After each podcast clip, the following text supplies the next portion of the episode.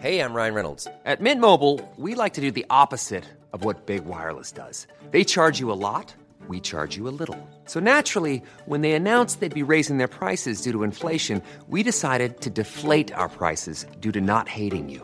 That's right. We're cutting the price of Mint Unlimited from $30 a month to just $15 a month. Give it a try at mintmobile.com slash switch. $45 upfront for three months plus taxes and fees. Promo rate for new customers for limited time. Unlimited more than 40 gigabytes per month. Slows. Full terms at mintmobile.com.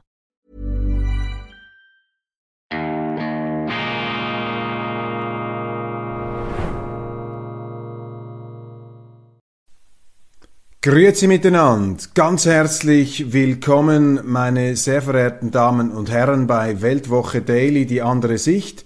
Unabhängig, kritisch, gut gelaunt, schweizerische Ausgabe am Donnerstag, dem 12. Januar 2023. 2023, ein ganz spezielles Jahr für die Weltwoche, denn am 17. November wird unsere Zeitung 90 Jahre alt. 90 Jahre, das ist eine Lebensspanne, das ist ein biblisches Alter, wenn man jetzt äh, nicht die biblischen Jahreszahlen für wörtlich nimmt, 90 Jahre, das ist eine erkleckliche Wegstrecke, die da überblickt wird.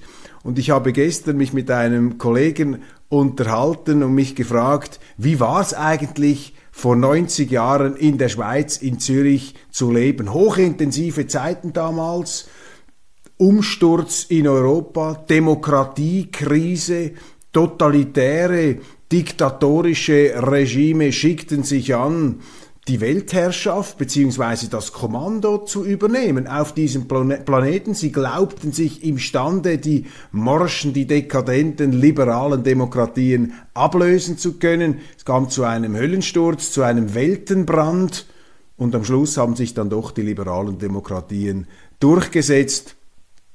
Und der Rückblick zeigt einfach, wie gut es uns heute geht. Was für unglaubliche Fortschritte im wirtschaftlichen, im medizinischen, im sozialen, im ökologischen, im ähm, wohlstandsmäßigen Bereich gerade die Schweiz, aber nicht nur die Schweiz, die ganze Welt durchgemacht hat. Und diese große Panoramasicht sollten wir einfach nicht zur Seite schieben, wenn wir uns gelegentlich äh, auch verzweifelnd in den aktuellen Schlagzeilen verlieren. Die Entwicklungslinie die große Linie, die zeugt ja von einem äh, Fortschreiten, von einem Weiterkommen, dass man geradezu geneigt ist, wieder in die Fortschrittseuphorie des 19. Jahrhunderts zu verfallen. Natürlich, wir sind nicht naiv, wir sehen auch immer die Rückschläge und äh, dass es einem gut geht, das kann auch ein Fluch sein. Gerade in der Schweiz erleben wir das. Es geht der Schweiz erstaunlich sehr gut, auch der Wirtschaft,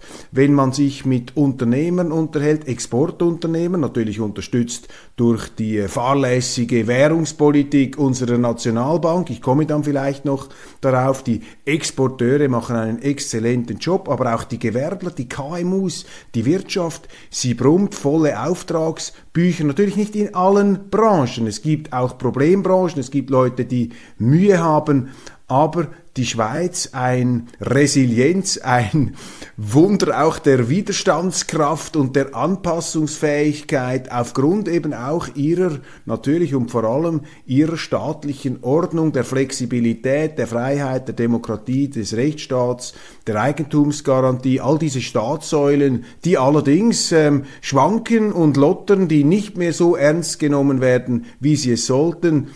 Vor allem eben auch deshalb, weil es uns immer noch sehr, sehr gut geht. Wir glauben uns auch alles leisten zu können, den bequemen Weg zu gehen, Probleme einfach mit Geld, das uns nicht gehört oder das auf Kosten künftiger Generationen an Schulden aufgehäuft wird, mit solchem Geld dann zuzuschütten. Das sind so etwas die ähm, Problemzonen, summarisch zusammengefasst, aber am eindrücklichsten, wenn ich mir jetzt diese Lebensspanne der Weltwoche bis heute vor Augen führe, dann doch die unglaubliche positive Entwicklung. Und wenn wir schon bei der Weltwoche sind, heute die neue Ausgabe bei Ihnen im Briefkasten, 90 Jahre, wenn das kein Grund ist, die Weltwoche zu abonnieren, dann äh, weiß auch ich nicht mehr weiter. Im neuen Blatt eine Reihe von äh, bemerkenswerten Interviews, unter anderem Mark van Häuserling hat den großen österreichischen Schauspieler Klaus Maria Brandauer getroffen, eine riesige, eine riesige Figur, die Hollywood geprägt hat,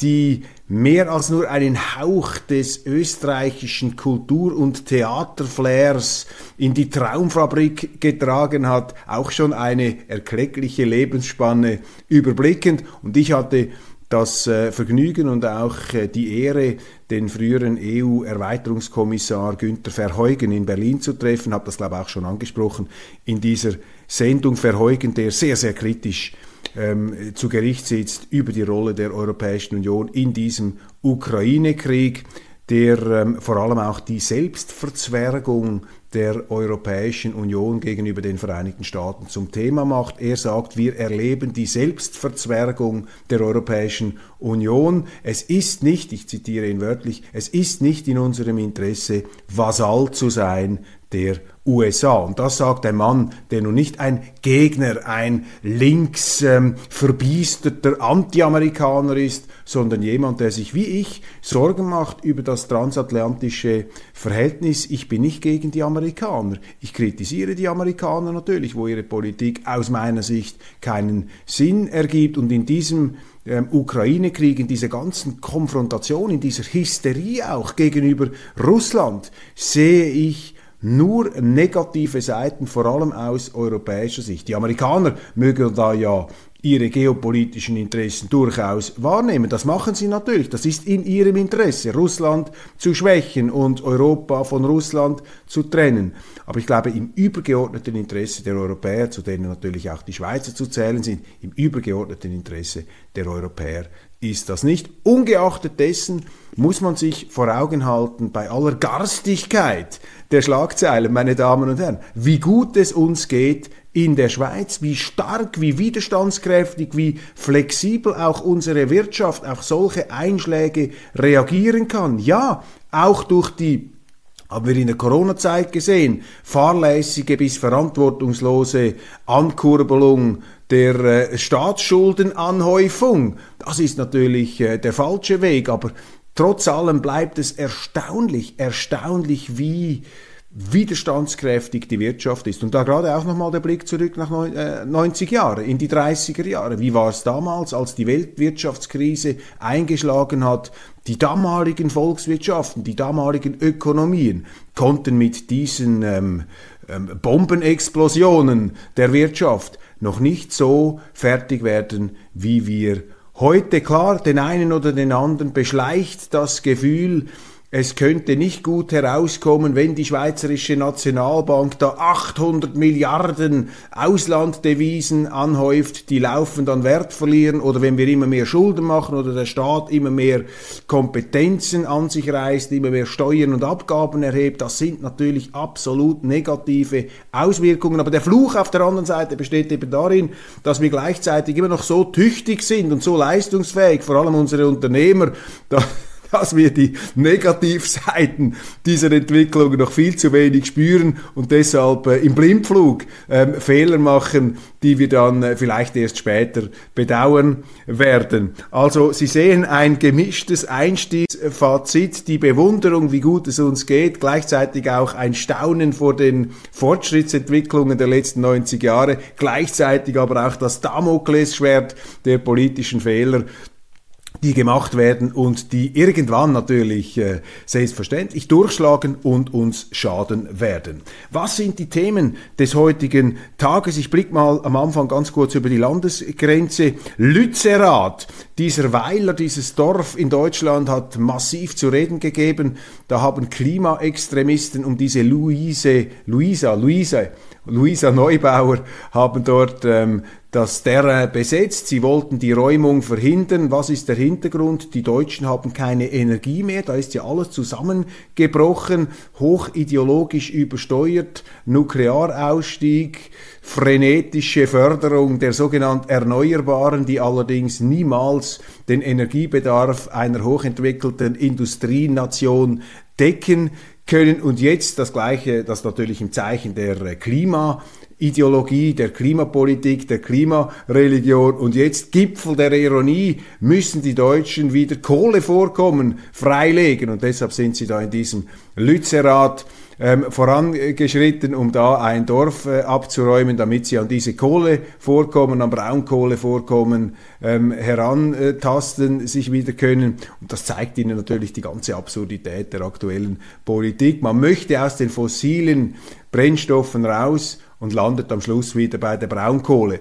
Und das haben dann äh, verhindern wollen Klimaextremisten mit äh, internationalem Applaus. Auch die Kulturschaffenden, Greta Thunberg hat sich da eingemischt und viele andere. Und mir zeigt diese Episode einfach, die flagrante Geringschätzung dieser Klimaextremisten gegenüber der Rechtsordnung. Das sind eben die klassischen Gutmenschen, die Moralisten, die glauben, mit ihrem Anliegen, mit ihrem Weltbeglückungs- und Weltrettungspathos seien sie erhaben über die Gesetze. Sie haben sich dann mit den äh, Polizisten ein Scharmützel geliefert, sind sogar Molotow-Cocktails geflogen und das sind äh, gravierende Rechtsverletzungen, die aber immer noch im öffentlichen Bewusstsein der Medien tendenziell verharmlost werden. Stellen wir dem gegenüber diese totale Aufregung, ja eben auch Hysterie der deutschen Behörden gegenüber den sogenannten Reichsbürgern, die man bisher ja gar noch nie irgendwo auf dem Radar hatte.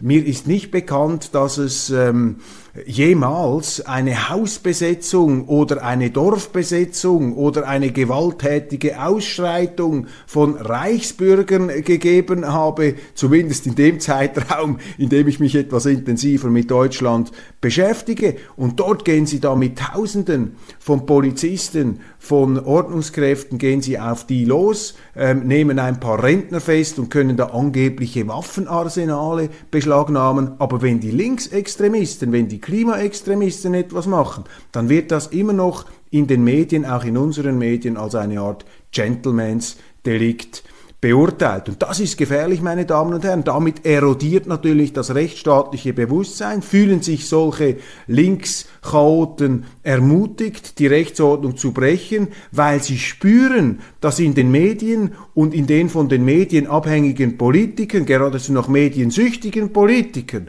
dass dort sozusagen ein Bewusstsein wach ist das eine Toleranzbereitschaft signalisiert. Die merken einfach, ja, da die Ordnungshüter und da die Mächtigen im Land, die sympathisieren ja eigentlich mit unserem Anliegen. Sie mögen vielleicht unsere Methode nicht ganz gut finden, aber eigentlich sitzen wir da im gleichen Boot. Und das ist gefährlich. So gerät die rechtsstaatliche Ordnung ins Schwanken. Und das haben wir hier jetzt gesehen bei Lützerath. Und Sie sehen es eben auch in der unterschiedlichen Behandlung von Bedrohungen des Rechtsstaats. Das ist dann die zweite Gefahr. Wenn Sie das zulassen als Regierung, dass hier unterschiedliche Maßstäbe sich allmählich verfestigen, dann zerstören Sie damit, unterlaufen Sie das Vertrauen der Bürger in die Neutralität der rechtsstaatlichen Ordnung. In Deutschland ist das ganz massiv ausgeprägt. Ich habe da auch schon in meiner internationalen Ausgabe den Verfassungsschutz angesprochen, aber auch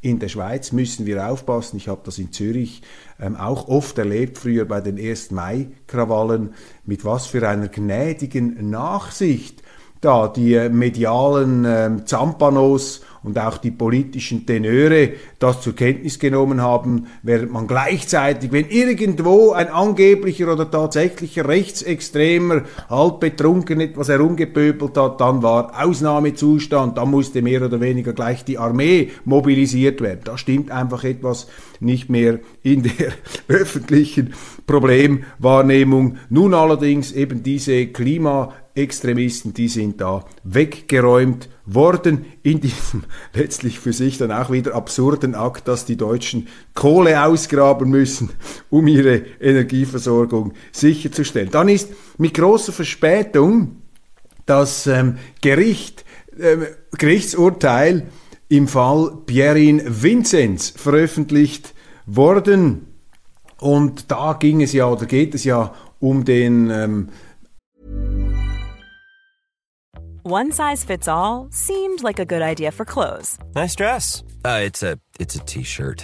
Until you tried it on. Same goes for your healthcare. That's why United Healthcare offers a variety of flexible, budget friendly coverage for medical, vision, dental, and more. So, whether you're between jobs, coming off a parent's plan, or even missed open enrollment, you can find the plan that fits you best. Find out more about United Healthcare coverage at uh1.com. That's uh1.com. I'm Sandra, and I'm just the professional your small business was looking for. But you didn't hire me because you didn't use LinkedIn jobs. LinkedIn has professionals you can't find anywhere else, including those who aren't actively looking for a new job but might be open to the perfect role, like me. In a given month, over 70% of LinkedIn users don't visit other leading job sites. So if you're not looking on LinkedIn, you'll miss out on great candidates like Sandra. Start hiring professionals like a professional. Post your free job on linkedin.com/spoken slash spoken today. Strahlemann, Banker aus dem Bündnerla- Bündnerland, der mit äh, großer, glamouröser Kelle einst die äh, Raiffeisenbank geführt hat, sicher auch einiges richtig gemacht hat, die Bank vorangebracht hat, ein Energiebündel, aber er hat nun nach Auffassung der Staatsanwaltschaft äh, nicht nur zum Wohle der Firma, sondern vor allem auch zum Wohle des eigenen Portemonnaies gearbeitet. Auch das ist an sich noch nicht verboten, aber wie die äh, Staatsanwaltschaft äh, in diesem sehr aufwendigen und auch weit beachteten Prozess behauptet hat, unter ähm, Gebrauch von illegalen Methoden. Ich hatte immer Zweifel, ob es ähm, tatsächlich der Staatsanwaltschaft gelingen wird, hier dem äh, früheren Chef ein kriminelles Verhalten nachzuweisen, denn grotesk der Verwaltungsrat, also das oberste Kontroll- und Verantwortungsgremium, hat die Eskapaden des Chefs ähm, abgenickt auch Spesenrechnungen unterzeichnet, äh, die äh, mehr als Halbseiden waren. Darüber kann man sich entrüsten, darüber kann man sich aufregen, aber das hatte im Rahmen dieser Corporate Governance, im Rahmen dieser ähm, Unternehmensordnung, hatte das alles seine Richtigkeit, zumindest in dem ja, verlangten Maß von ähm, Checks und Balances. Auch die von Vinzenz getätigten Geschäfte sind vom Verwaltungsrat ähm, abgenickt worden, sind äh, beglaubigt worden. Also nicht ganz einfach hier ein kriminelles Verhalten festzuhalten, wenn man das Ganze moralisch anrüchig findet. Und wenn ich heute abstelle auf die ähm, Zeitungsberichte, ich habe das Urteil selber noch nicht gelesen, aber wenn ich die Zeitungsberichte mir ähm, äh, vor Augen halte von heute, dann bleibt dieser Restzweifel. Ich sehe nicht, was jetzt da genau an kriminalistischer äh, Bösartigkeit und strafrechtlichen Verfehlungen genau bewiesen worden äh, sei. Es heißt ja einfach, dass Vinzenz mit einem anderen Kollegen da eng zusammengearbeitet habe und das eigentliche Zepter der Verhandlungsführung übernommen habe in bestimmten Verhandlungen. Ja, er war ja auch der Chef der Firma. Das ist für mich also immer noch diffus und nebelhaft und ich werde den Eindruck nicht ganz los, dass hier der mediale Vorverurteilungsdruck gegen den früheren Starbanker Pierin Vinzenz, der übrigens auch die Medien bezirzt hat. Die Weltwoche war da nicht so sehr angekränkelt, weil sich ähm, Vinzenz vor allem auf die großen Boulevardzeitungen konzentriert hat und auch auf den Tagesanzeiger. Er war auch etwas der Rebellenbanker sozusagen oder der Gutmenschenbanker, der zusammen da auch mit politischen Autoritäten die Aufweichung des Schweizer Bankkundengeheimnisses vorangetrieben hat. Also auch hier ein klassischer Gutmensch, der vermutlich mit seiner Gutmenschlichkeit von seiner eigenen profitgierigen ähm, Disposition ablenken wollte. Auf jeden Fall ist das, was man ihm hier vorwirft, dass er die Führungsverantwortung und die Verhandlungsführung übernommen habe in bestimmten Geschäften. Das scheint mir jetzt noch nicht die ganz happige strafrechtliche Verfehlung zu sein, aber wir bleiben gespannt. Die äh, Anwälte von Vinzenz haben ja bereits ähm, Berufung eingelegt. Das Ganze wird durch wird ähm, weitergezogen. Russland, Ukraine, da müssen wir im Auge behalten, dass diese Abgesänge und diese geostrategischen Analysen der hochdekorierten Supergeneräle auch aus den Vereinigten Staaten, die da mit ihren ähm, riesigen Farbgemälden ähm, an der Brust, dass auch die fehlbare Menschen sind. Ich erinnere mich an ähm, Auftritte eines früheren Oberbefehlshabers der amerikanischen Streitkräfte, General Petraeus, also Oberbefehlshaber, ähm, ob er jetzt der Alleroberste war, das könnte ich jetzt hier nicht mehr bestätigen, aber sicherlich eine ganz wichtige Figur der äh, US Army und dieser General Petraeus hat im letzten Herbst in Berlin bei einem Vortrag gesagt, die Russen seien faktisch erledigt, militärisch die Pfeifen aus dem letzten Loch. Sie können sich erinnern, die Medien haben nur von ukrainischen Offensiven äh, geredet äh, im Brustton der absoluten Überzeugung. Und jetzt plötzlich kommen Schlagzeilen, dass die Russen im Donbass Durchbrüche haben, dass eine Stadt gefallen ist, eine andere Stadt sollte auch fallen. Es gibt auch Verschiebungen im russischen Generalstab. Das wird in unseren Medien als Eingeständnis, äh, als neuerliches Eingeständnis des Scheiterns der Strategien Putins gewertet. Ich bin da nicht so sicher, wenn ich andere Quellen zu Rate ziehe, dann äh, wird das auch so gedeutet, dass das auf eine bald bevorstehende Offensive ähm, hinweisen dürfte. Ich darf mich da nicht auf die Äste hinauslassen. Ich habe im Unterschied zu vielen Journalisten, die zumindest so tun, als hätten sie das, habe ich keinen ähm, direkten Draht in den russischen Generalstab und deshalb halte ich mich da etwas mit solchen äh, allzu eindeutigen Interpretationen zurück. Aber etwas, was sich sicher abzeichnet, ist,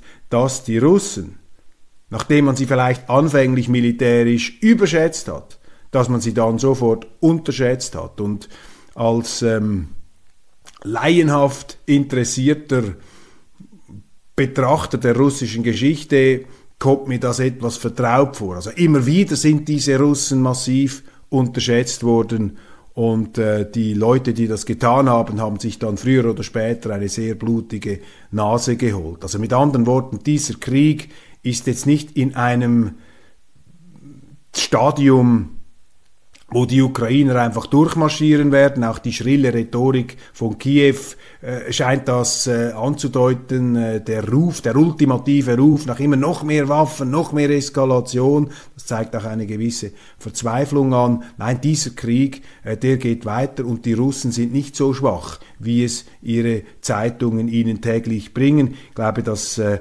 dokumentiert einmal mehr, die Notwendigkeit hier zu einer politischen Lösung zu kommen.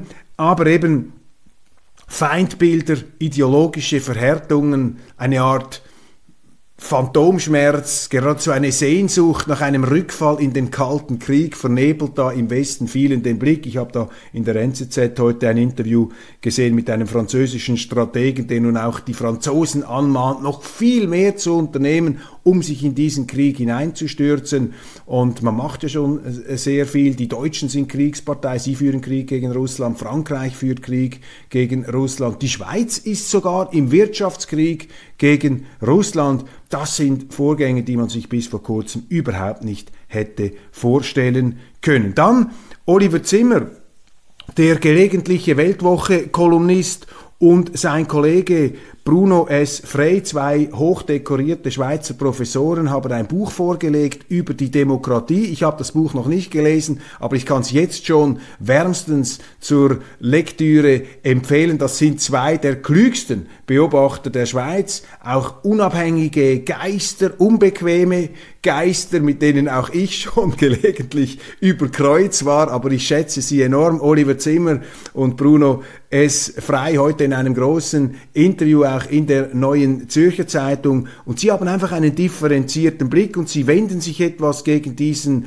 intellektuellen Dünkel gegenüber der Demokratie, gegenüber dem Volk auch. Sie sagen, die Bevölkerung wird oft unterschätzt, die um einen anderen Historiker zu zitieren, H.J.P. Taylor, die Völker sind oft klüger als ihre Führer. Solche Gedanken finden sich bei diesen intellektuellen, bei diesen akademischen Ausnahmeerscheinungen zwei sehr unkonventionelle Denker, Bruno S. Frey und auch Oliver Zimmer, Bruno S. Frey ähm, als Ökonom und Oliver Zimmer als Historiker, bis vor kurzem in Oxford tätig, jetzt in einem äh, privaten Institut ganz eng zusammenarbeitend mit Professor Frey. Professor Frey, der übrigens in der Weltwoche ja zusammen mit seiner Lebenspartnerin Margit Osterloh einen sehr erfrischenden Aufsatz geschrieben hat, dass man in der Schweiz die Bundesräte eigentlich auch per Losentscheid bestimmen könnte. Das käme nicht schlechter heraus. Die Linken gehen los auf den neuen Berater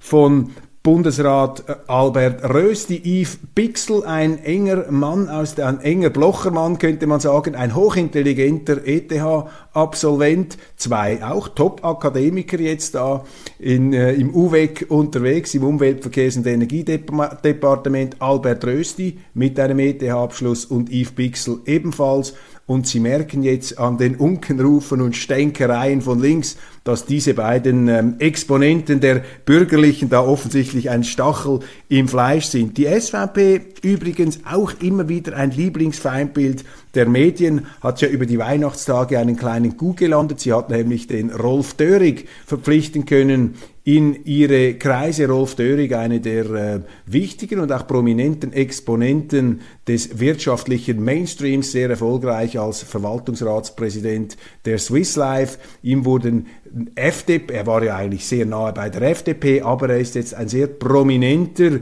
Überläufer, ähm, dürfte man oder könnte man sagen, Rolf Dörig, ihn bewegen vor allem natürlich auch diese institutionellen Fragen. Rolf Dörig ist noch einer jener Wirtschaftsführer in der Schweiz, jener, äh, jener Wirtschaftsmanager in der Schweiz, die den Wert der schweizerischen Unabhängigkeit auch gegenüber der Europäischen Union ähm, betonen und auch hochhalten, das unterscheidet ihn von sehr vielen anderen Managern, bei denen aus meiner Sicht dieses tiefere Bewusstsein für die wirtschaftspolitischen Erfolgsfaktoren der Schweiz eben in institutioneller Sicht Unabhängigkeit, direkte Demokratie, umfassende und bewaffnete Neutralität, bei denen ist dieses Bewusstsein nicht mehr so wach, hat auch damit zu tun, dass viele dieser Manager aus dem Ausland kommen. Dann, wenn wir schon bei der äh, Innenpolitik und bei der SVP sind, Alfred Heer und Gregor Rutz, die prominenten Nationalräte der Volkspartei, ähm, bewerben sich um, die, ähm, um einen Sitz im Ständerat, also der Ständeratswahlkampf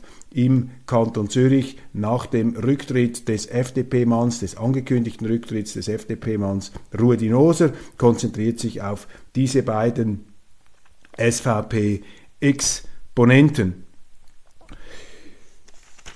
Ein Thema, das wir im Blick behalten müssen, ist die Schweizerische Nationalbank. Ich habe das bereits äh, kurz angesprochen. Hier die Nationalbank mit Devisenreserven von etwa 800 Milliarden Euro sieht sich da gezwungen, Devisen aufzukaufen, die allerdings laufend an Wert verlieren. Zeigt sich jetzt äh, keine Gewinnausschüttungen mehr, das Eigenkapital schrumpft relativ dramatisch. Die Nationalbank kann nicht bankrott gehen. Ähm, das ist unmöglich von ihrem ganzen äh, unternehmerischen Design. Aber das ist ähm, gefährlich, wenn die Schweiz als kleines Land mit einer derartigen ähm, Wucht sich da in diese Devisenozeane stürzt. Und ich habe den sich verfestigenden Eindruck, dass diese ganze Politik der Frankenschwächung, die Nationalbankpräsident Thomas Jordan bezweckt, dass das nicht funktionieren kann. Denn wir haben bereits so viel Auslanddevisen aufgekauft, der Druck auf den Franken ist nach wie vor stark, weil eben die Schweizer Wirtschaft stark ist, weil die Schweiz auch institutionell gesehen viel stabiler, viel vertrauenswürdiger ist als alle äh, oder sehr viele andere Länder um uns herum, als die europäischen, als die EU-Staaten. Und dieses institutionelle, dieser institutionelle Wettbewerbsvorteil, den wir haben, den können Sie niemals durch gedrucktes Geld quasi ungeschehen machen. Sie werden also diesen Vorsprung der Schweiz durch eine extrem expansive Währungs- und Geldpolitik nicht kompensieren können. Und man muss sich die Frage stellen, warum macht eigentlich die Nationalbank das? Warum kauft sie in dieser äh, extremen Art und Weise so viele Devisenreserven auf äh, Euro vor allem? 40 Prozent der Devisenreserven sind im Euro gehalten. Der Euro, der ja eine, eine, eine, eine, eine Wankelwährung ist, eine sehr von Abwertung bedrohte Währung. Warum macht sie das? Und das zeigt einfach das enorme politische Gewicht unserer Exportindustrie. Ich kann das verstehen, ich äh, respektiere das auch, dass die Exportindustrie natürlich kein Interesse daran hat, dass der Franken zu stark ist. Aber wir müssen schon aufpassen, dass die Kirche im Dorf bleibt und dass man hier nicht einen äh, letztlich wirkungslosen Verschleißkampf führt und versucht, etwas zu erreichen, was man nicht erreichen kann, nämlich die Wertverminderung des Schweizer Frankens, die getrieben ist durch die relative institutionelle ähm, bessere Qualität unserer Schweiz gegenüber der Europäischen Union, in diese Frankenstärke, die die Nationalbank hier in eine wirklich schwierige Lage hineinbringt, in diese Frankenstärke, das ist wieder das Positive, kommen ähm, natürlich die äh, Vorteile unseres Landes, kommen natürlich eben auch diese Wirtschaftserfolgsfaktoren der Staatssäulen zum Ausdruck. Noch ein Nachtrag, ich habe das nur in der internationalen Ausgabe gestern erwähnt. Ich möchte das aber auch den Schweizern nicht vorenthalten. Wir haben ja ein neues CO2-Gesetz, über das abgestimmt wird. Die SVP hat da ein Referendum ergriffen, das erfolgreich war. Nach etwas harzigem Stimmensammeln, äh, Unterschriftensammeln am Anfang ist das nun äh, zum Erfolg geführt worden. Dieses CO2-Gesetz wird unterschätzt. Es wird bekämpft als Stromfressergesetz, aber es ist auch ein Deindustrialisierungsgesetz, meine Damen und Herren. Dieses CO2-Gesetz möchte die Schweiz verpflichten, bis zum Jahr 2050 auf Netto Null runterzufahren. Das heißt, auf Gesetzesstufe werden Betriebe, werden Sie, werden die Bürger verpflichtet, ihren CO2-Ausstoß massivst zu verringern. Was wir nicht selber verringern, müssen wir im Ausland kompensieren über Kompensationssysteme, von denen ich mir beim besten Willen nicht vorstellen kann, dass sie funktionieren können. Das sind für mich Bürokratenträume, das sind für mich diese technokratischen Illusionen, die da aufgeschichtet worden sind im Zuge ähm, auch dieser ganzen Klimauntergangsbegeisterung, ähm, die wir äh, erlebt haben, noch in besseren Zeiten vor dem Ukraine-Krieg, vor den Rezessionsanzeichen und so weiter. Das sind so wohlstandsverwahrloste Eskapaden, die in der Politik gemacht worden sind, aber eben mit sehr konkreten Folgen. Wir müssen das auslöffeln. Und wenn die Schweizer Wirtschaft tatsächlich gezwungen werden sollte, ihren fossilen, den Verbrennungsmotor und die Verbrennungsprozesse radikal abzuschalten, dann hat das enorme Kosten für unser Land zur Folge.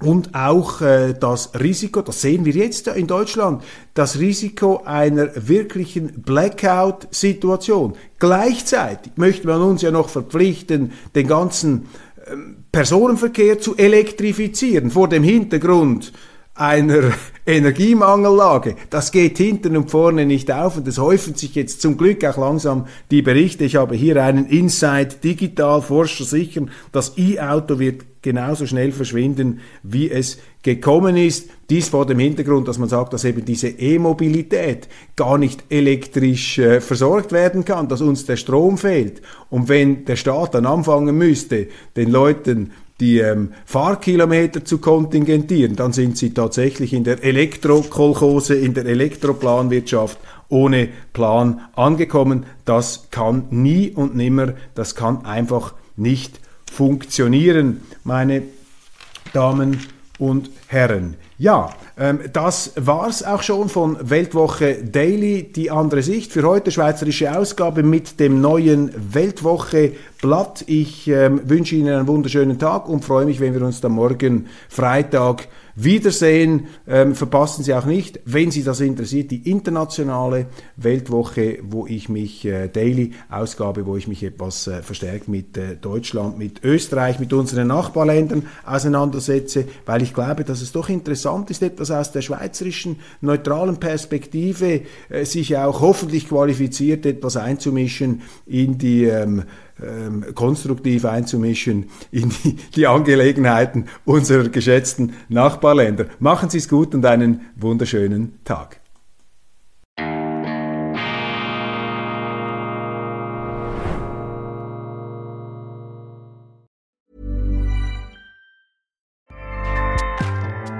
ACAST powers the world's best podcasts. Here's a show that we recommend. The Real Housewives is a guilty pleasure for most, but if you're looking to not feel guilty about that pleasure, tune in to Everything Iconic with me, Danny Pellegrino, where I break down all the messy moments and behind the scenes antics of Bravo's popular franchise. And on Everything Iconic, I also interview celebrity guests like Kelly Ripa, Kiki Palmer, Drew Barrymore, Cameron Diaz, and more about their guilty pleasures, their past work, and so much more. So if you're pop culture obsessed and find yourself watching way too much reality TV like me, tune in to Everything Iconic with Danny Pellegrino wherever you listen to podcasts. ACAST helps creators launch, grow, and monetize their podcasts everywhere. ACAST.com.